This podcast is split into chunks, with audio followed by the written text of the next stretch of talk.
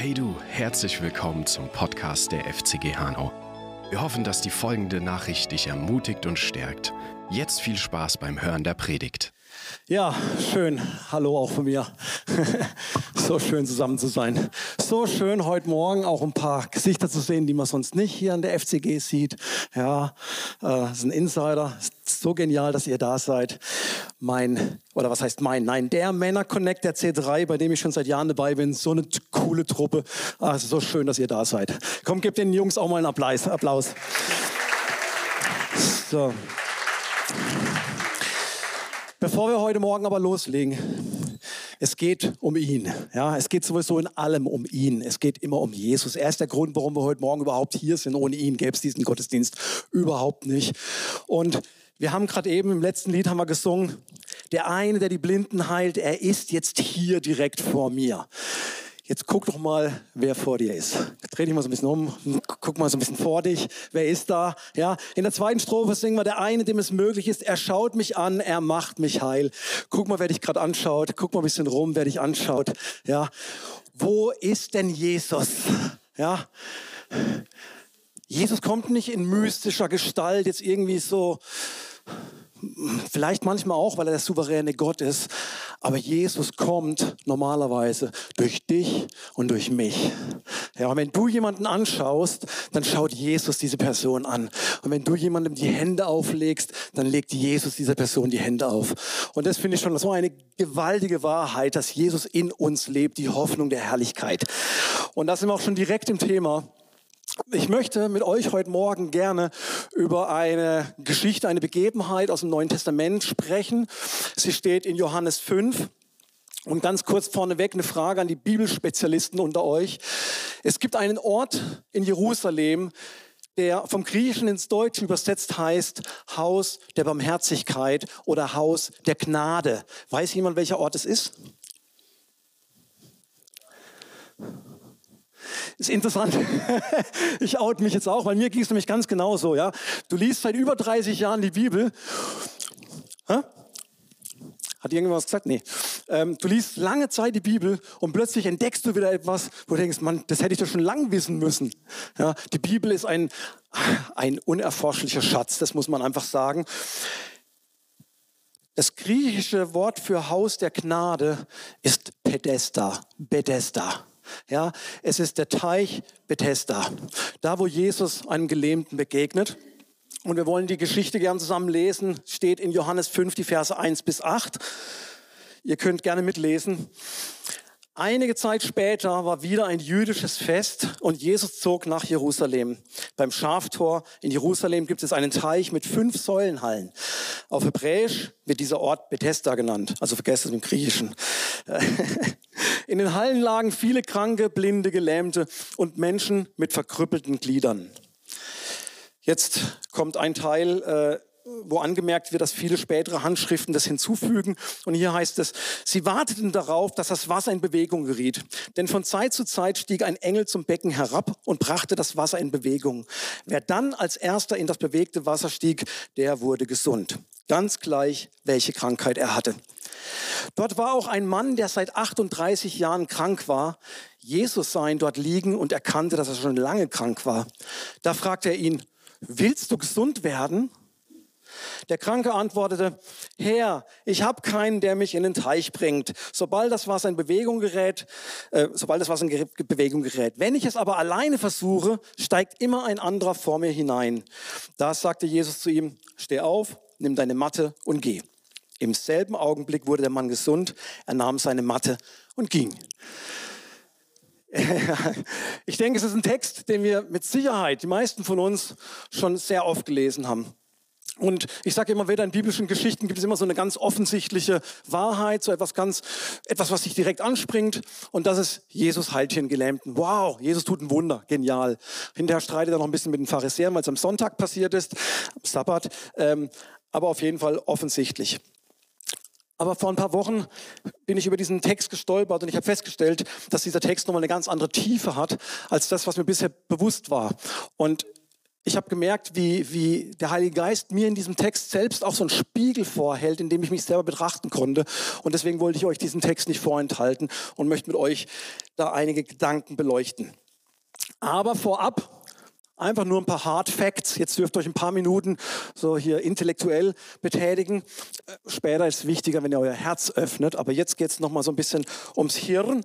Weil ich habe mir gedacht, es ist ja manchmal, wenn man die Bibel liest, dann stolpert man über solche Aussagen wie, ja, spätere Handschriften fügen dann hinzu. Und hier geht es einfach um Textkritik, also wie, wie wurde das Neue Testament zusammengefügt, wie ist das Ganze entstanden. Und ich muss vorneweg sagen, es gibt kein literarisches Werk, was derart viele Urtexte hat, die dann zusammengestellt wurden zu, unserem, zu unserer heutigen Bibel, wie die Bibel. Also da geht, geht nichts dran vorbei, das ist natürlich Wahrheit. Und dennoch haben Menschen gerungen und dann gab es Handschriften und es gab 5000 verschiedene Handschriften bis heute, die dann irgendwie zusammengefügt wurden in das erste griechische Neue Testament. Und eben in diesem Stadium der Überlieferung wurde dann erst später dieser Vers dieser Vers 4 äh, ergänzt, wo es dann eben heißt, dass ein Engel runterkam und dieses Wasser bewegte. Im Urtext, also im allerersten zusammengestellten Text, das ist der Textus Receptus, das war so, sage ich mal, so das erste Original, so der anerkannte Text, da gab es diesen Vers noch nicht, da stand es mit dem Engel nicht drin. Und jetzt gibt es natürlich so ein paar Fundamentalisten, ja, so ein paar ähm, besonders strenge Theologen, die sagen, dann kann das auch nicht sein. Ja? Also wenn es nicht von Original schon drin war, dann war es das nicht. Und ich habe mir da wirklich tatsächlich auch einige Gedanken darüber gemacht, wie ich mich persönlich da positioniere. Und ich möchte euch jetzt meine ganz, ganz, ganz, ganz persönliche Meinung dazu äußern. Und meine Meinung ist nicht Wahrheit. das ist nur meine persönliche Meinung. Ich glaube tatsächlich, dass es an der Stelle es sich nicht um einen göttlichen Engel handelt. Oh, Schock. Wie kann man das sagen? Nee, ich möchte euch vier Punkte nennen, warum ich glaube, dass es hier tatsächlich nicht um ein göttliches Wesen geht. Nicht um einen Engel, den Jesus gesandt hat. Ein Engel vom Himmel. Erster Punkt ist, weil es hier um einen Wettbewerb geht und weil es nicht die Kultur des Himmels widerspiegelt. Die Kultur des Himmels ist nicht so, dass sagt, wer zuerst kommt, mal zuerst und die anderen haben Pech gehabt. Das wäre etwas, womit ich echt ein Problem habe. Und wir sehen später auch im Text, dass dieser Gelähmte auch sehr darunter gelitten hat und an dem, was hier passiert ist. Da kommt ein Engel und wer zuerst da ist, gewinnt. Und die anderen gehen frustriert wieder auf ihren Platz zurück. Der zweite Punkt ist, Jesus erwähnt diesen Sachverhalten nicht.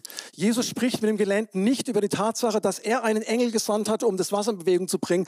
Er, er negiert es quasi auch in seinem Verhalten, indem er nämlich auf eine völlig andere Art und Weise diesen Gelähmten heilt. Ohne Wasser, ohne Wellen, ohne Rituale, ohne Tamtam, -Tam, ohne Wettbewerb.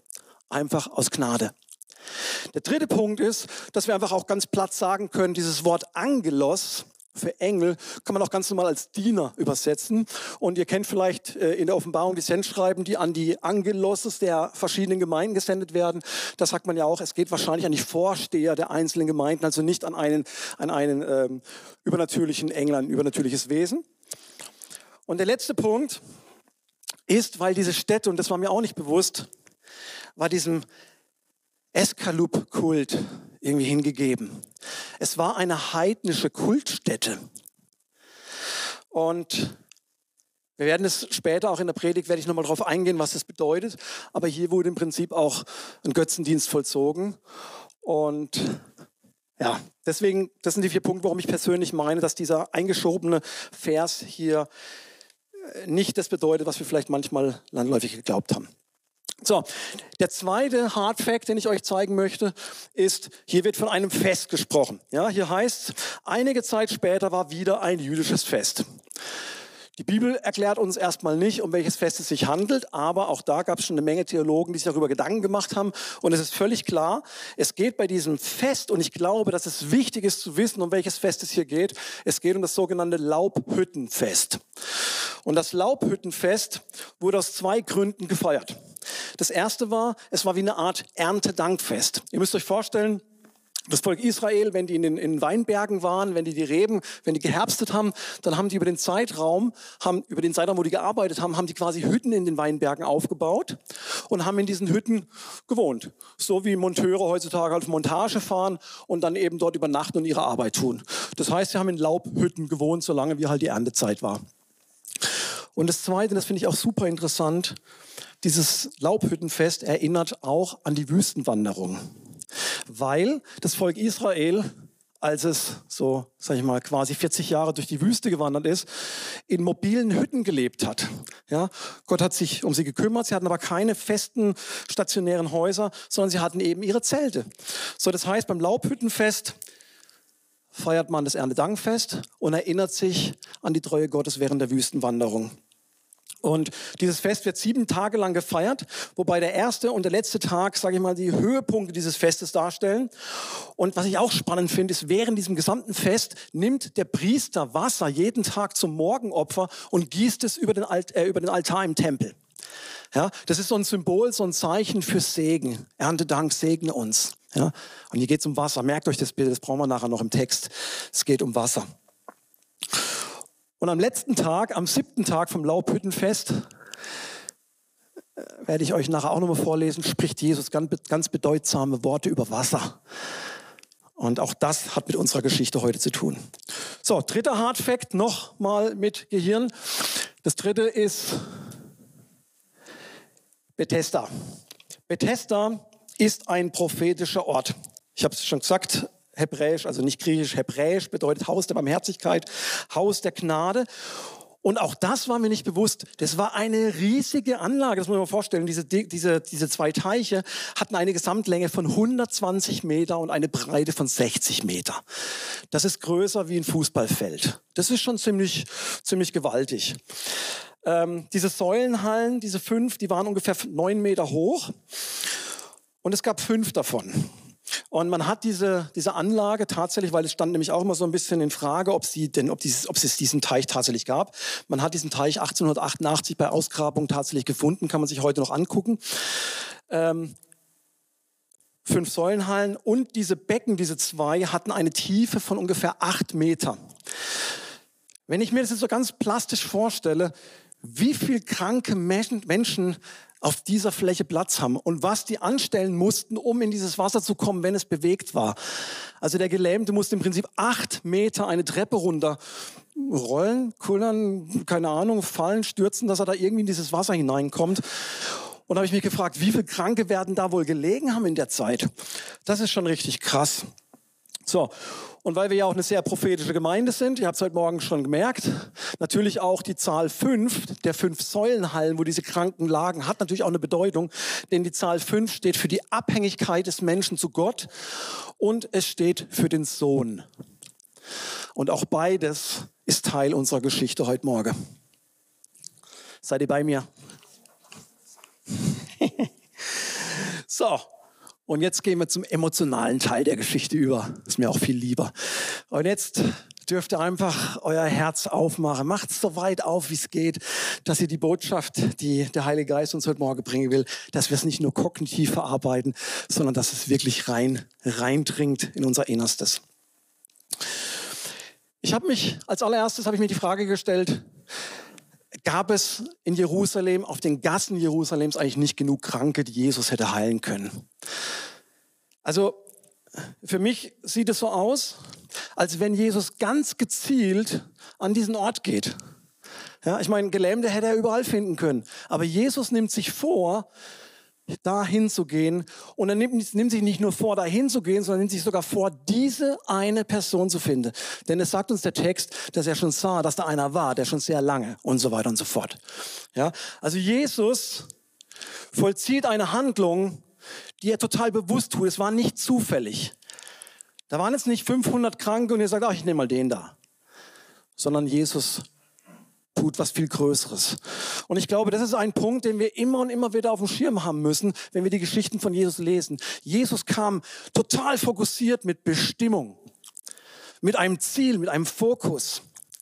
Und ich will euch sagen, in dieser Geschichte, eines der Dinge, die Jesus tun will oder wollte, war Gesetz erfüllen und Gerechtigkeit erfüllen. Das sagt Jesus, als er getauft wurde, sagt, lass es zu, damit alle Gerechtigkeit erfüllt wird. Und er sagt an einer anderen Stelle, ich bin nicht gekommen, das Gesetz aufzulösen, sondern ich bin gekommen, um das Gesetz zu erfüllen. Jesus kommt nicht, um die alten Dinge, die, die vor ihm waren, einfach wegzuwischen, aber er benutzt dieses Wort erfüllen. Und dann habe ich angefangen, mir nochmal darüber Gedanken zu machen, intensiv, was heißt denn eigentlich dieses Wort erfüllen? Und ich habe mir dann einfach ein paar Synonyme rausgezogen, die das Ganze einfach auf andere Art und Weise nochmal erklären. Jesus ist gekommen, um etwas zu vollenden, für etwas einzutreten, etwas zu verwirklichen, etwas Wirklichkeit werden zu lassen, etwas einzulösen, zu Ende zu bringen, wahr werden zu lassen, etwas zu befriedigen, etwas recht machen, etwas in Ordnung bringen. Und wenn ich all das, wenn ich da so einen Strich drunter ziehe und ein Fazit ziehe, würde ich sagen, er hat etwas Altes beendet und etwas Neues angefangen. Er hat eine Tür zugemacht und eine andere Tür aufgemacht. Das ist das, was Jesus, was Jesus tun wollte. Und jetzt kommt also Jesus während dem Laubhüttenfest, was eine, was eine Verbindung zur Wüstenwanderung hat, in eine heidnische Anlage, der dem Esculap-Kult, also da kommt unsere Asklepios-Klinik heute her. Ähm, es war damals ein Heilgott der mythischen, ähm, der griechischen Mythologie. Und er geht zielstrebig auf einen Mann zu, der seit 38 Jahren krank ist. Und dann dachte ich, ja, schade, wenn es wäre jetzt richtig cool gewesen für meine Predigt, wenn er 40 Jahre krank gewesen wäre, weil es würde so toll zur Wüstenwanderung passen. Aber wisst ihr was? Auch über die Dauer der Wüstenwanderung kann man streiten. Können wir gerne hinterher tun nach dem Gottesdienst. Es gibt nämlich eine Stelle in 5. Mose 2, Vers 14, da heißt es, die Tage aber, die wir von Kades Barnea gegangen sind, bis wir über den Bach Seret gezogen sind, waren 38 Jahre. Und wenn man sich jetzt diese zwei Übergänge mal anschaut, der Einstieg, also Kades Barnea und der Ausgang Bach Seret, ähm, dann sind es für mich schon erstaunlich viele Zufälle. Kadesh Barnea, als die Wüstenwanderung für das Volk Israel damals begann, ähm, war der Ort, wo die Kundschafter ausgeschickt wurden, um Bericht über das verheißene Land zu geben. Und ihr wisst, dass die Kundschafter, die meisten von ihnen, nicht unbedingt mit einem guten Bericht zurückkamen. Sie waren voller Unglaube. Und letztendlich war auch dieser Unglaube mit ein Grund, warum sie die ganzen Jahre in die Wüste mussten. Gott sagt, ich kann dieses ungläubige Volk nicht ins verheißene Land reinlassen. Zwei von zwölf haben gesagt, doch, das wäre gut. Und die anderen haben gesagt, nö, das wird nichts. Das heißt, an diesem Ort hat sich, hat sich ihre Zukunft letztendlich entschieden, wie es weitergeht. Ob sie direkt rüber dürfen in ein Land von Milch und Honig oder ob sie eben nochmal ihre Runden drehen müssen und Runden drehen müssen und Runden drehen müssen. 38 Jahre. Und außerdem ist dieser Einstieg, dieser Ort auch der Ort, wo sie über den Wassermangel geklagt haben. Es gab kein Wasser. Sie haben, sie haben Mose beschimpft und gesagt, sollen wir jetzt hier in der Wüste sterben? Und wisst ihr, wenn ich jetzt wieder zurückkomme zu Teich Bethesda, dann denke ich, wow, das ist schon wahnsinnig viel Zufall, dass es auch da um Wassermangel ging bei einem, der 38 Jahre nicht geheilt werden konnte, weil er kein Wasser hatte. Und der Bach Seret war der Bach kurz bevor die Wüstenwanderung zu Ende war. Was ich euch damit sagen will, ist, dass ich glaube, dass Jesus hier eine Person aufsucht, wo sie eine prophetische Handlung vollzieht von diesem alten Land in ein neues Land. Ein Mann, der 38 Jahre in der Wüste umherlief, 38 Jahre gebunden und gelähmt und Jesus sagt, ich bin aber gekommen, um dich frei zu machen, um dich in, das, in dein persönliches verheißenes Land hineinzuführen. Für mich ist es einfach kein Zufall. Jesus kommt an dem Punkt also, um eine Verheißung des alten Bundes zu erfüllen. Und wie tut er das? Durch seine persönliche Gerechtigkeit. Gesetz erfüllt, was das Volk Israel nicht tun konnte, und seine Gerechtigkeit. Und wo tut er das? Und das finde ich auch bezeichnend. Er tut es im Haus der Gnade und der Barmherzigkeit. Denn dieser Mann und auch das Volk Israel, sie können es sich ja nicht selbst verdienen und erarbeiten. Das haben wir mittlerweile verstanden. Gnade ist nichts, was wir uns mit Leistung erarbeiten können. Es ist ein unverdientes Geschenk. Und trotzdem, als ich mich die Woche mal mit, mit, mit Freunden, mit Kumpels getroffen habe, bei einem guten Knoblauchessen, da haben wir uns ein bisschen drüber unterhalten und dann sagt einer, aber ist es nicht unfair, dass unter dieser ganzen Menge, die da in den, in den Teichen liegt, dass wirklich nur einer geheilt wurde, dass Jesus nur den einen geheilt hat und die anderen, die blieben ja dann auch auf der Strecke. Ist doch unfair. Behalte diese Frage bitte mal im Hinterkopf, ich werde sie später beantworten. Aber jetzt möchte ich gerne nochmal auf die Geschichte direkt zurückkommen, denn was ich hier feststelle, ist, dass bei diesem Gelähmten, der schon 38 Jahre in seiner Wüste hängt, dass da so ein menschlicher Mechanismus anfängt zu greifen bzw. hoch zu poppen. Und das ist dieser Spiegel, von dem ich vorher gesprochen habe. Und darüber möchte ich mit euch mal ein bisschen Zeit nehmen, darüber nachzudenken. Jesus stellt nämlich diesem Gelähmten eine relativ einfache Frage. Also einfacher kann man diese Frage eigentlich nicht stellen. Er sagt, willst du gesund werden? Kurzen Moment Pause. Da liegt jemand, der 38 Jahre krank ist. Er liegt da und kommt nicht ins Wasser und Jesus steht da und sagt, willst du gesund werden? Was würdet ihr antworten? Wäre doch das Naheliegendste, oder? Dass man einfach sagt, ja, das wäre genial. Aber das tut er nicht. Sondern was passiert, ist das so ein, so ein gelähmten Mechanismus. Man könnte es auch mit Opfermentalität beschreiben. Hochpoppt. Das Erste, was diese, dieser Gelähmte nämlich sagt, ist, ach Herr, ich warte schon so lang auf die nächste Welle. Und Herr, ich habe ja auch niemanden, der mir hilft. Und Herr, ich habe es ja schon so oft versucht. Und Herr, immer ist jemand anders schneller wie ich. Eigentlich ist es doch hoffnungslos. Also, was macht der Gelähmte? Er hat die Mentalität eines frustrierten Gelähmten. Ganz einfach. Und er reagiert, er reagiert aus dieser Frustration, aus dieser Mentalität heraus. Der erste Punkt, auf den ich eingehen will, ist, Gelähmte sind oft vergangenheitsorientiert. So, auf eine einfache, in die Zukunft gerichtete Frage antwortet er mit seiner gesamten Vergangenheit. Er erzählt alles, was er schon erlebt hat. Er antwortet überhaupt nicht auf die Frage. Und ich weiß nicht, ob ihr solche Sätze kennt. Wahrscheinlich kennt ihr sie, wie es mir ja auch so geht. Ach, wenn du wüsstest, wie oft ich schon dieses und jenes. Und wenn du wüsstest, was ich eben schon alles versucht habe. Und wenn du wüsstest, das und so weiter. Wenn ihr wüsstet, was ich schon alles hinter mir habe in meinen zarten 35 Jahren. Ne? So. Ich habe keinen Amen gehört. Hallo? okay, ihr habt den Schock. Nee, ist egal. Okay. Ich muss euch doch ein bisschen aus der Reserve locken, so schlaft er mir halt doch noch ein. Das gibt's ja gar nicht. So. danke, das ist ein Argument, danke.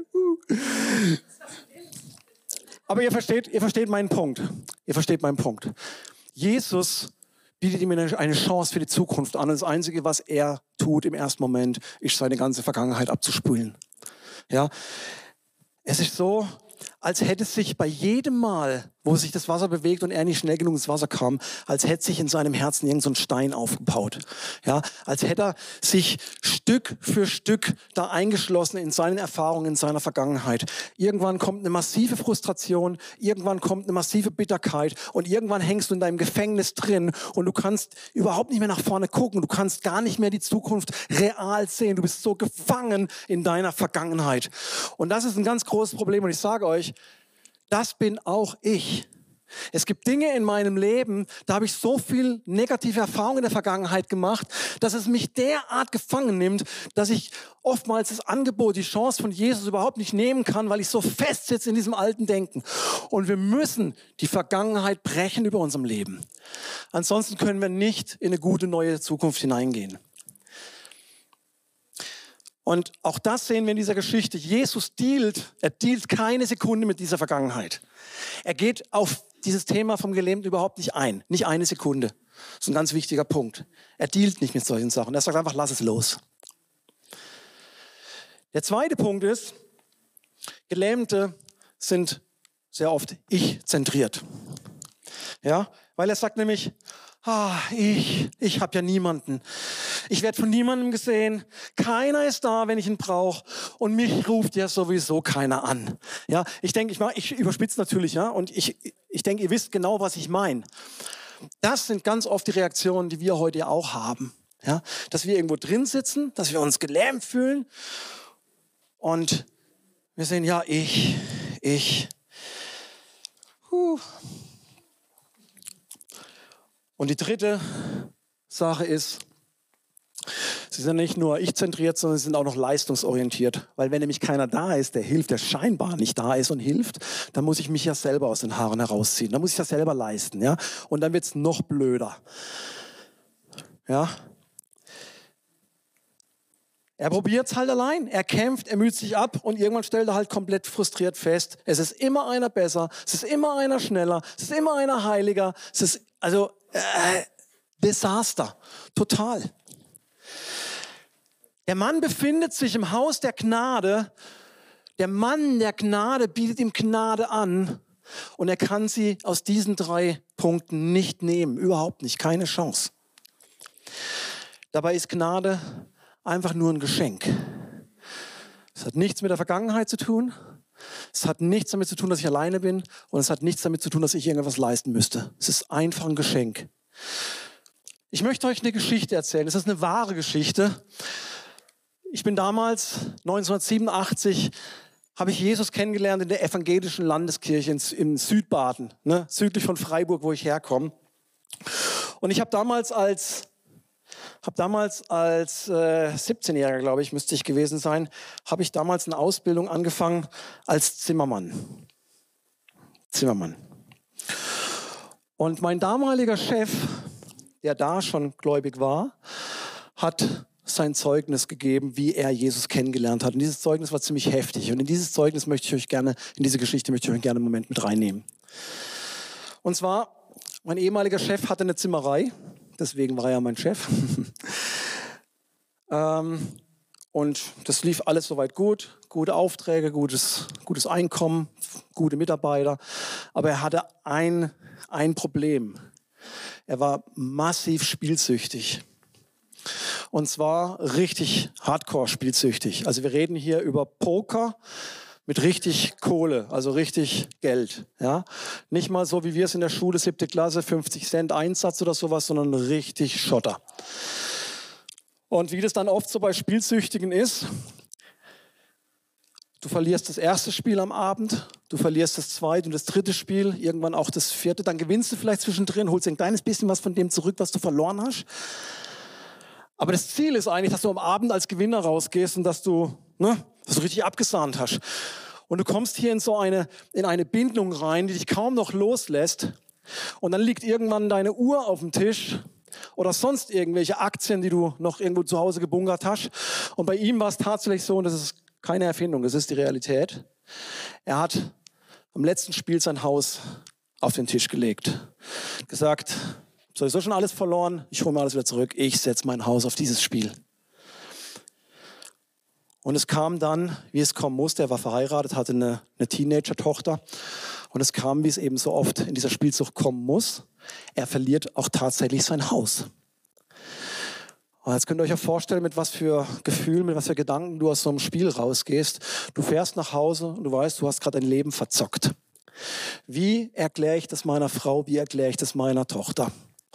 Und er sah nur eine einzige Lösung seines Problems.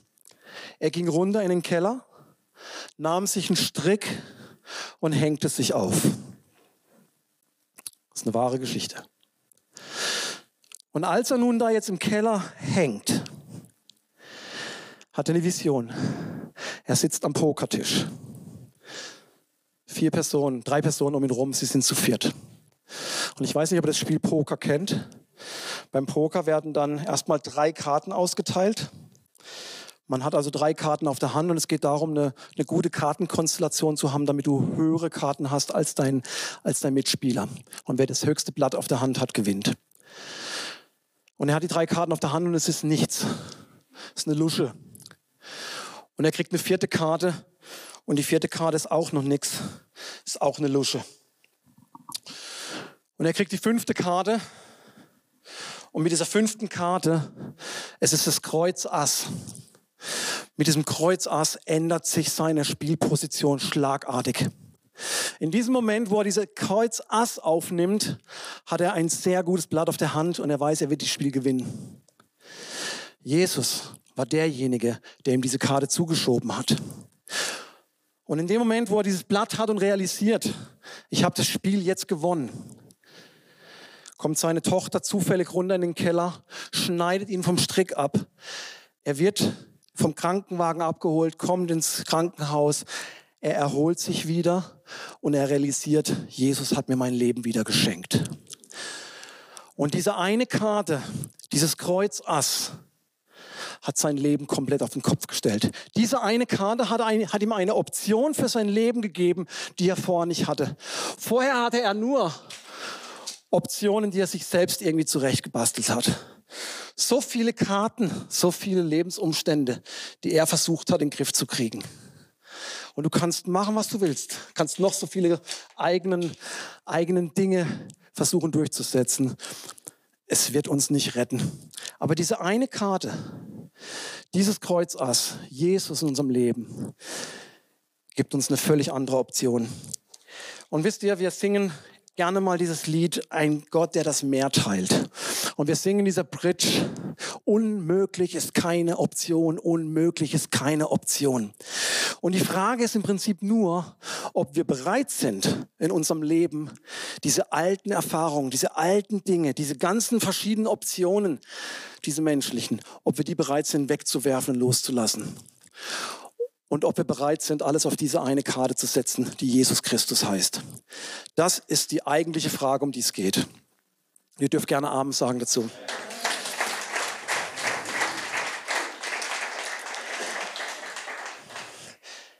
Und wisst ihr, ich möchte an der Stelle möchte ich jetzt die Frage beantworten, warum Jesus am Teich von Bethesda nur die eine Person geheilt hat und nicht alle. Warum ging er nicht den Kreis rum und hat sie alle angesprochen? Weil wo ist Jesus jetzt? Wo ist Jesus jetzt? Wenn ihr euch umschaut in diesem Raum, wo ist Jesus jetzt? Und das ist genau der Punkt. Jesus kam, um eine Tür zuzumachen, um eine andere Tür aufzumachen. Und dann sagt der Vater, die Herrlichkeit, die du mir gegeben hast, die habe ich jetzt ihnen gegeben. Ihr seid jetzt wie ich in dieser Welt. Und wer sagt uns denn, dass nicht ein Johannes, ein Petrus, ein Jakobus oder wie sie alle heißen, nicht drei Monate später zum Teich Bethesda gegangen sind und für die Kranken äh, gebetet haben und sie geheilt haben. Die Bibel berichtet es uns nicht, aber Johannes sagt selber, dass die Bücher der Welt nicht ausreichen würden, um die Wunder, die geschehen sind, aufzuschreiben. Jesus kam doch nicht, um jedes einzelne Wunder zu tun, sondern Jesus kam, um überhaupt die Möglichkeit herzustellen, Wunder zu tun. Heute Nacht habe ich nochmal geträumt. Der Herr schenkt mir im Traum immer ein paar Dinge, die gut zu einer Predigt passen. Ich weiß nicht, ob ihr den Namen Harry Hubble schon mal gehört habt. Hubble. Was? Nee, was anderes. Hubble. Und zwar hat dieser Hubble die Steckdose erfunden. Ja? Aber der Hubble muss nicht in jedes Haus und muss eine Steckdose anschließen. Aber der Strom muss im Haus liegen, versteht ihr? Und wir profitieren heute von diesem Hubble, weil wir stecken einfach unseren Föhn und unseren Kassettenrekorder oder, oder Stereoanlage, Kassettenrekorder kennst du nicht mehr. Das sieht man jetzt auch, wie alt ich bin. Oh, oh, oh. habe ich jetzt auch verraten, Mist. Die entscheidende Frage ist doch, liegt Strom im Haus und nicht, wer baut die Steckdose ein? Und so ist bei Jesus eben auch die Frage. Er hat die Grundlage dafür geschaffen, dass wir in seiner Autorität die gleichen Dinge tun können, die er getan hat. Und das ist die Antwort, finde ich, auf die Frage, warum er nicht alle geheilt hat. Er hat den ersten geheilt. Er hat die Tür aufgemacht. Er hat ein prophetisches Zeichen gesetzt. Er hat etwas erfüllt. Und dann sagt er so, und jetzt bist du dran und du dran und du dran und du dran und du dran. Jetzt gehst du hin und heilst. Amen. Yes.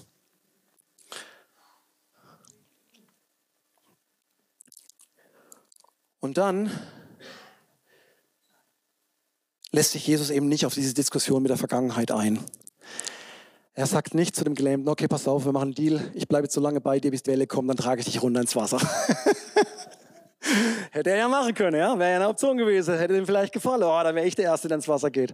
Aber Jesus dealt nicht so mit uns. Sondern Jesus sagt, weißt du was? Steh auf, nimm deine Matte und geh. Ist doch viel einfacher als dieser Hokuspokus da. Ja? Und ich denke, wir wissen ja alle, dass auch das, was Jesus hier tut, dass es ja kein, kein Mechanismus ist, ja, kein Hex, Hex oder sonst irgendwas, sondern auch dieser Mann muss dem Glauben dann etwas, etwas nehmen, etwas greifen. Aber das Wort von Jesus ist ein Angebot.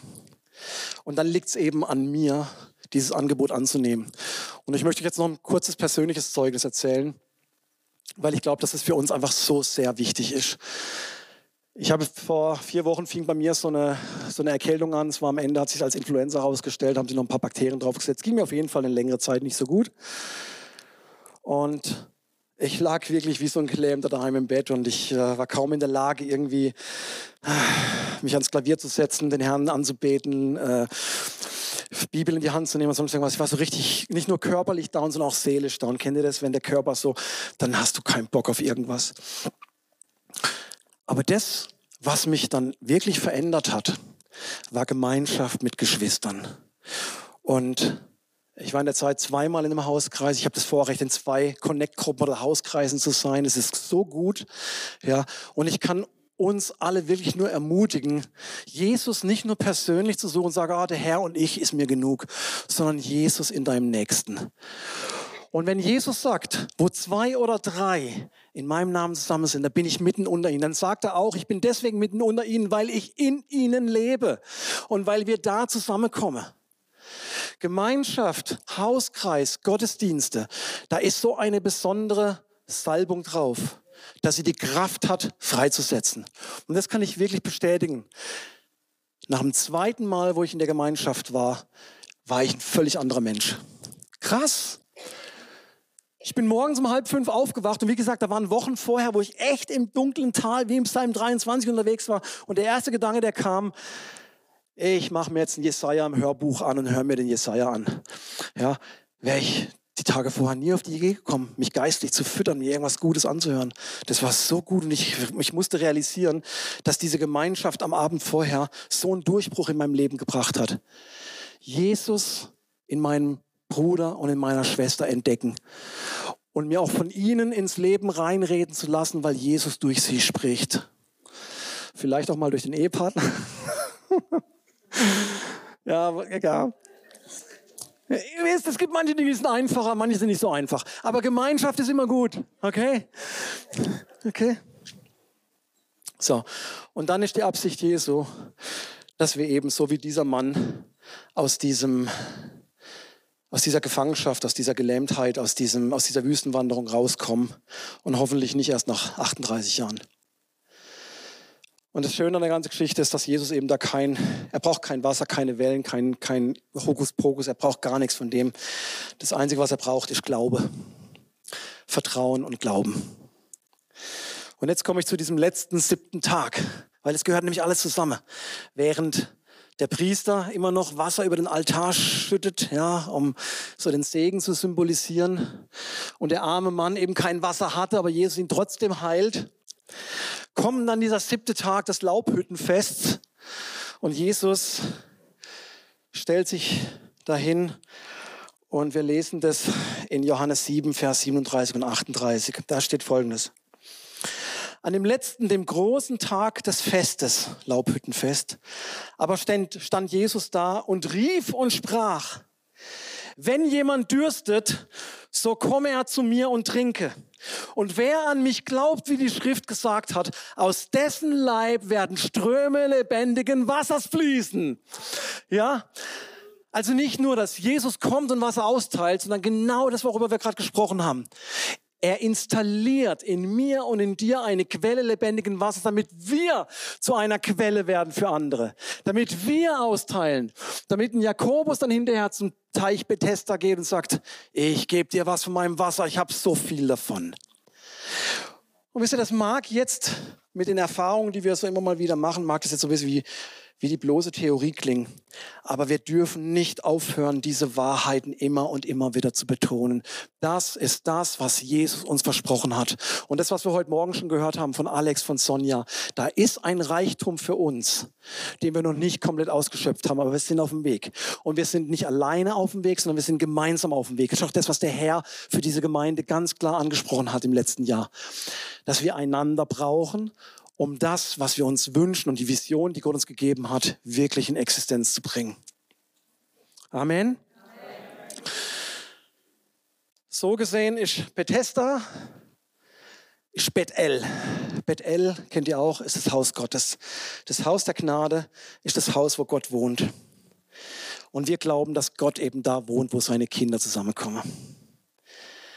Und ich möchte, wir haben jetzt noch schön viel Zeit, das ist wunderbar. Ich möchte, dass wir heute Morgen noch gemeinsam beten miteinander. Und zwar möchte ich gern für vier Dinge mit euch beten.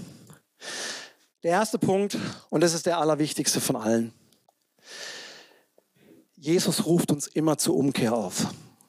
Wenn wir irgendwo falsch abgebogen sind oder wenn du Jesus noch gar nicht persönlich kennst, wenn du noch keine, wenn du, wenn du dein Leben ihm nicht komplett anvertraut hast und gesagt hast, Jesus, ab heute bist du der Chef in meinem Leben, dann ruft Jesus dich auf zur Umkehr. Und er sagt, hör auf, mit deinen eigenen Karten zu spielen. Und, verlass dich. Setz alles auf diese eine Karte. Kreuz Ass, weil ich für dich ans Kreuz gegangen bin.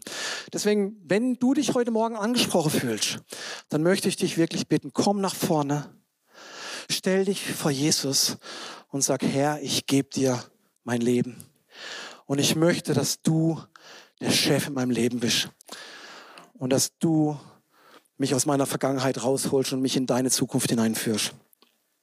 Das ist der erste Punkt. Wenn du dich angesprochen fühlst, komm nach vorne. Das kann aber auch für denjenigen gelten, der vielleicht auch im Herrn schon eine längere Zeit unterwegs ist und merkt, da war Frustration, da war Enttäuschung und ich bin vom Weg abgekommen und ich möchte aber nochmal einen Neustart mit ihm machen. Neustart, ihr wisst, wie beim Navi, da heißt einfach nur Route neu berechnen. Du gehst nicht ganz an den Anfang, ja, sondern Route neu berechnen. Du gehst einfach wieder auf die Route mit ihm. Easy peasy. Das zweite ist, ich will, dass wir heute Morgen gemeinsam beten für Wunder, weil das ist das, was uns das Wort auch äh, verspricht. Er sagt, da ist Kraft für Wunder, da ist Herrlichkeit für Wunder. Wir wollen das sehen. Und wir hören nicht auf, dafür zu beten. Und deswegen, wenn du dringend ein Wunder brauchst, und dieses Wunder muss nicht in körperlicher Krankheit stecken, sondern das könnte auch eine Gebundenheit anderer Art sein. Das könnte auch ein Suchtverhalten sein, eine Bindung, Beziehungschaos, was auch immer. Wenn du ein Wunder in irgendeiner Lebenssituation brauchst, dann möchte ich dich auch bitten, nach vorne zu kommen und wir beten gemeinsam. Die dritte Gruppe ist die einfach ihre Hingabe zu Jesus nochmal erneuern wollen. Wir hatten es vor ein paar Wochen schon mal. Wir sind schon eine Gemeinde, die immer wieder auf diesen Punkt, auf diesen Punkt eingehen und sagen, wir wollen an Jesus eng dranbleiben. Ja, wir wollen nicht müde werden. Aber wenn du heute Morgen was sagst, ja, ich will meine Hingabe, meine Leidenschaft, meine Ausrichtung, meinen Fokus auf Jesus erneuern, sagen, Jesus, du bist Kreuzass in meinem Leben, dann darfst du auch nach vorne kommen. Und der vierte Punkt, wofür wir heute Morgen beten möchten, ist neue Hoffnung. Und ich habe mir gedacht, auch wir als Gemeinde, wir sind schon so, so viele Jahre miteinander unterwegs. Ganz viele oder einige von, von uns auch wirklich aus der ersten Stunde, ja, Gründungszeit, FCG Hanau. Und natürlich über so einen langen Zeitraum passieren auch blöde Dinge. Das ist völlig normal. Und manchmal legt sich dann so dieser Staub der negativen Erfahrungen auf gute Dinge, die der Herr eigentlich tun will. Und manchmal hatte ich so den Eindruck, dass dass so ein bisschen Hoffnungslosigkeit reingekommen ist. Aber der Herr ist noch nicht am Ende. Ja, und ich möchte heute Morgen wirklich für neue Hoffnung beten, dass wir alten Staub aus alten Erfahrungen einfach hinter uns lassen können und dass wir unsere Zukunft nicht durch die Vergangenheit definieren lassen, sondern nur alleine von seinem Wort. Amen. Und wenn es jetzt einen, wenn dich einer dieser vier Punkte anspricht, dann kommt bitte jetzt nach vorne und bitte auch das Gebetsteam, kommt bitte nach vorne. Lasst uns gemeinsam oder auch im Eins zu eins miteinander beten. Und Heiliger Geist, Heiliger Geist, wir laden dich ein.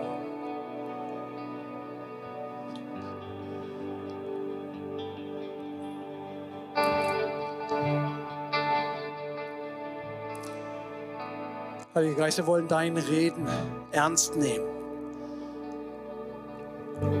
Wir wollen nicht einfach drüber weggehen, über dein Wort.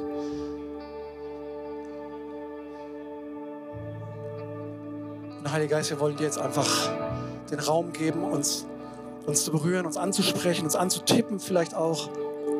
Herr, wir stehen offen vor dir und sagen, Herr, wir gehören dir.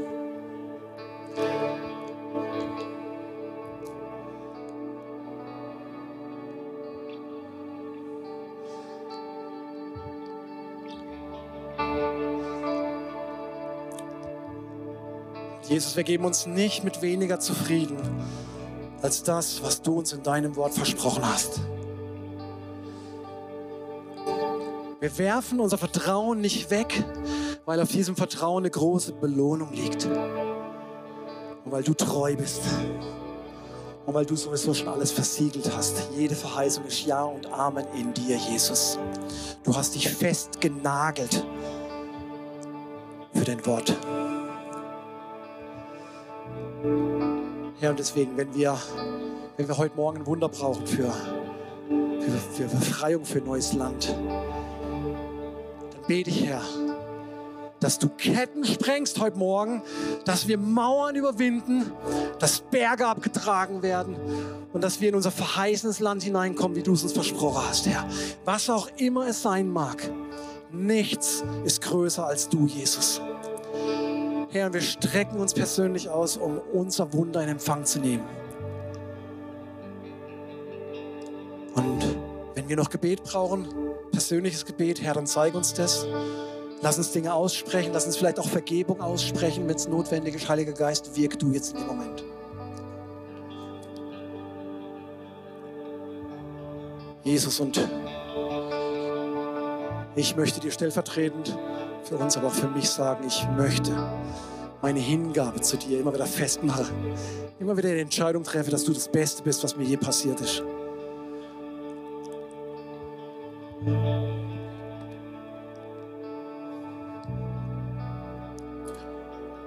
Und Herr, für die Gemeinde bete ich, dass da, wo sich Staub von negativen Erfahrungen auf irgendetwas gelegt hat, auf eine Vision, auf ein Wort, auf eine Verheißung, da bete ich, Jesus, dass dein Geist kommt mit Wind und es wegbläst aus diesem Haus. Jesus, du bist der Einzige, der diesem Ort hier Richtung, Bestimmung geben darf.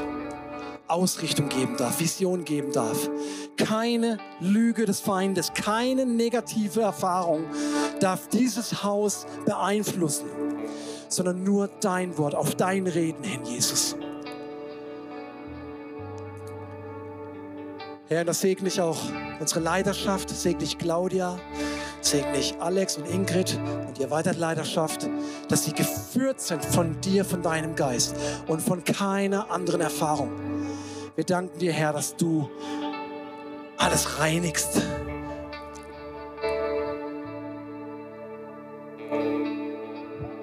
Lass uns einfach gemeinsam nochmal beten. Wenn jemand auf dem Herzen hat, auch für einen der Punkte noch zu beten, komm, lass uns gemeinsam tun. Ich muss ja auch nicht die One-Man-Show tun. Es war mir einfach wichtig, es nochmal auszusprechen. Aber lass uns es nochmal gemeinsam tun. Danke, Jesus. Amen.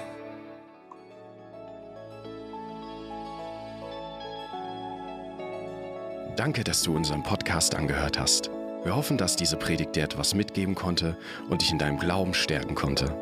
Sollten wir als Gemeinde dein Interesse geweckt haben, freuen wir uns darauf, mit dir Kontakt aufzunehmen. Gehe dafür einfach auf unsere Webseite www.fcghu.de.